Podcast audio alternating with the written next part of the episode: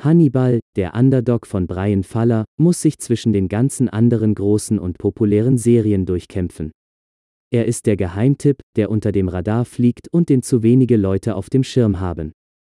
Staffel 1 hat total überrascht und war richtig klasse. Staffel 2 war sogar noch einen Tick besser und hatte ein aufwühlendes Finale, an das man sich noch sehr lange zurückerinnern wird.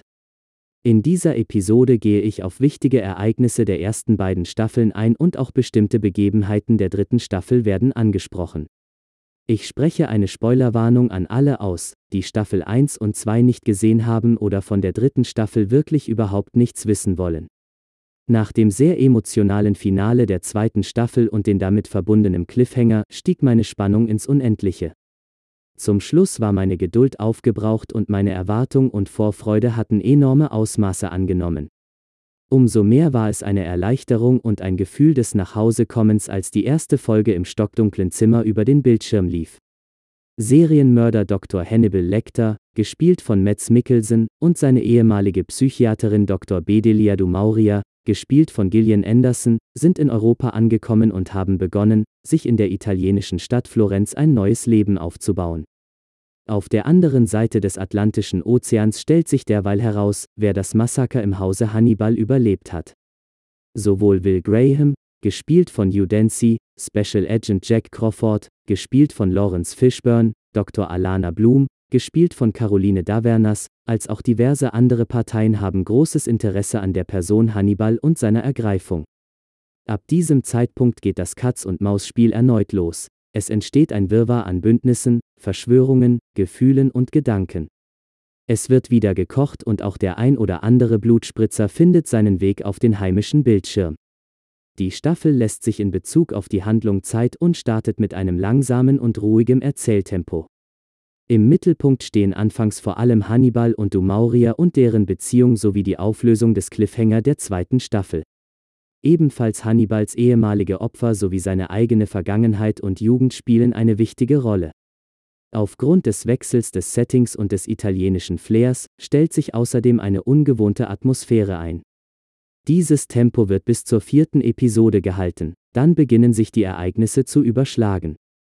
Erwähnenswert ist außerdem noch, dass die Storystruktur im Vergleich zu den vorangegangenen Staffeln verändert wurde, bisher hatte jede Staffel ein übergeordnetes Thema, in der ersten weiß nur der Zuschauer, wer sich hinter der Identität Hannibals wirklich verbirgt und die Akteure versuchen die Morde des Chesapeake Ripper aufzuklären. In der zweiten Staffel weiß nur Will, wer sich hinter Hannibals Identität wirklich verbirgt. Sein Ziel ist es, von nun an diese an das Licht der Öffentlichkeit zu bringen und seine Unschuld gegenüber Jack Crawford zu beweisen. In der dritten Staffel gibt es zum ersten Mal zwei übergeordnete Themen. In der ersten Hälfte wissen alle, wer sich hinter der Identität des Hannibal wirklich verbirgt und alle Akteure der Serie haben Interesse an ihm. In der zweiten Hälfte tritt ein neuer Killer, der große rote Drache, auf den Plan, den es zu fassen gilt. Beide Themen und Inhalte sind sehr gut umgesetzt, doch gilt es trotzdem zu sagen, dass die erste Hälfte deutlich mehr Zugkraft besitzt. Den großen roten Drachen hat Richard Armitage zwar sehr gut zum Leben erweckt, doch dass dafür Hannibal häufiger in den Hintergrund tritt, ist sehr schade. Aufgrund dieser strukturellen Spaltung gibt es in der dritten Staffel auch zwei große Höhepunkte, einmal in der Mitte und einmal am Ende. Beide sind absolut stark in ihrer Wirkung, reichen aber auch hier nicht an Staffel 1 oder 2 heran. Insgesamt kommt das Gefühl auf, dass krampfhaft versucht wurde, möglicherweise aufgrund der drohenden Absetzung, zwei Staffeln in eine zu pressen. Das ist zwar durchaus gut gelungen, aber dafür muss vor allem der Ausbau der Nebencharaktere Einbußen in Kauf nehmen. Die Charakterbesetzung und schauspielerische Leistung ist in dieser Staffel jedoch genauso stark wie gewohnt. Der Däne Metz Mikkelsen war ja schon immer ein Schauspieler, dem man bei seiner Arbeit gerne zuschaut.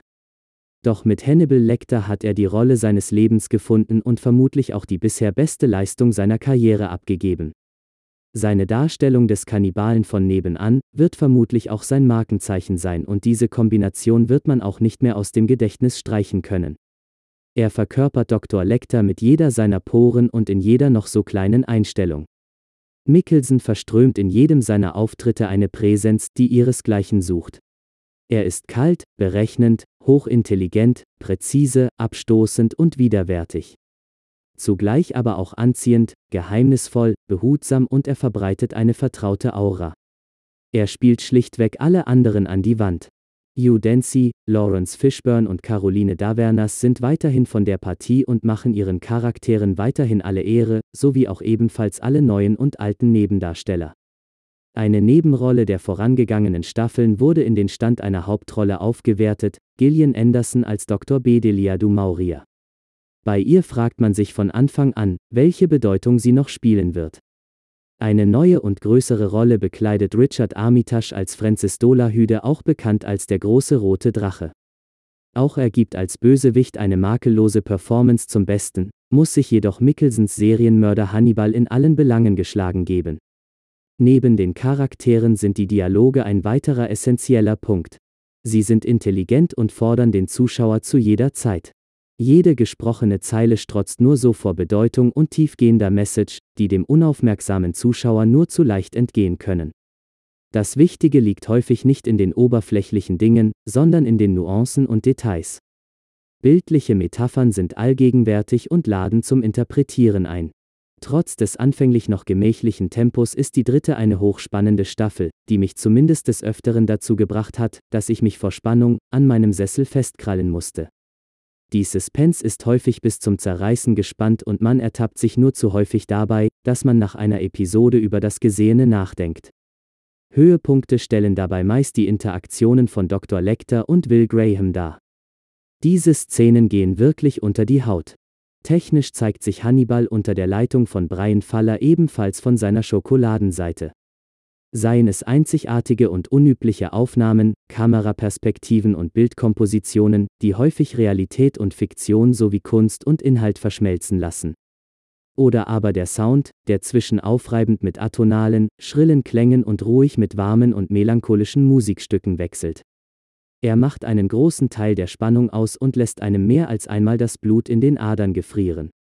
Doch diese technische Raffinesse dient nicht nur dem Selbstzweck, sondern spiegelt sich auch in Lecters Kunst und Weltverständnis sowie in der Art und Weise, wie er seine Opfer tötet wider.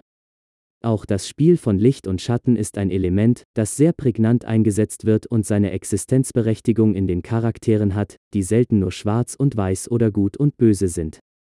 Hier ist aber auch ein kleiner Kritikpunkt anzubringen. Das Bild ist an vielen Stellen schon sehr dunkel, was dazu führt, dass es zuweilen die stilistische Schärfe der ersten beiden Staffeln verliert. Ich habe mich des Öfteren gefragt, ist es so beabsichtigt, dass ich jetzt nur diesen Bildausschnitt klar und deutlich sehe? Würde man sich nicht im professionellen Bereich befinden, könnte man fast meinen, die Sets seien falsch und schlecht ausgeleuchtet worden. Doch bestimmt ist das alles so gewollt und auch im Kontext der Serie und der Settings als logisch und durchdacht zu betrachten, was trotzdem nichts daran ändert, dass es mir mehr als einmal negativ aufgefallen ist. Da sich leider kein neuer Sender nach dem Aus bei NBC für die Fortsetzung gefunden hat, ist Hannibal vorerst beendet und auch die Chancen auf eine Weiterführung sind verschwindend gering. Doch ich habe die Hoffnung, dass die momentanen Gerüchte rund um Netflix wahr werden.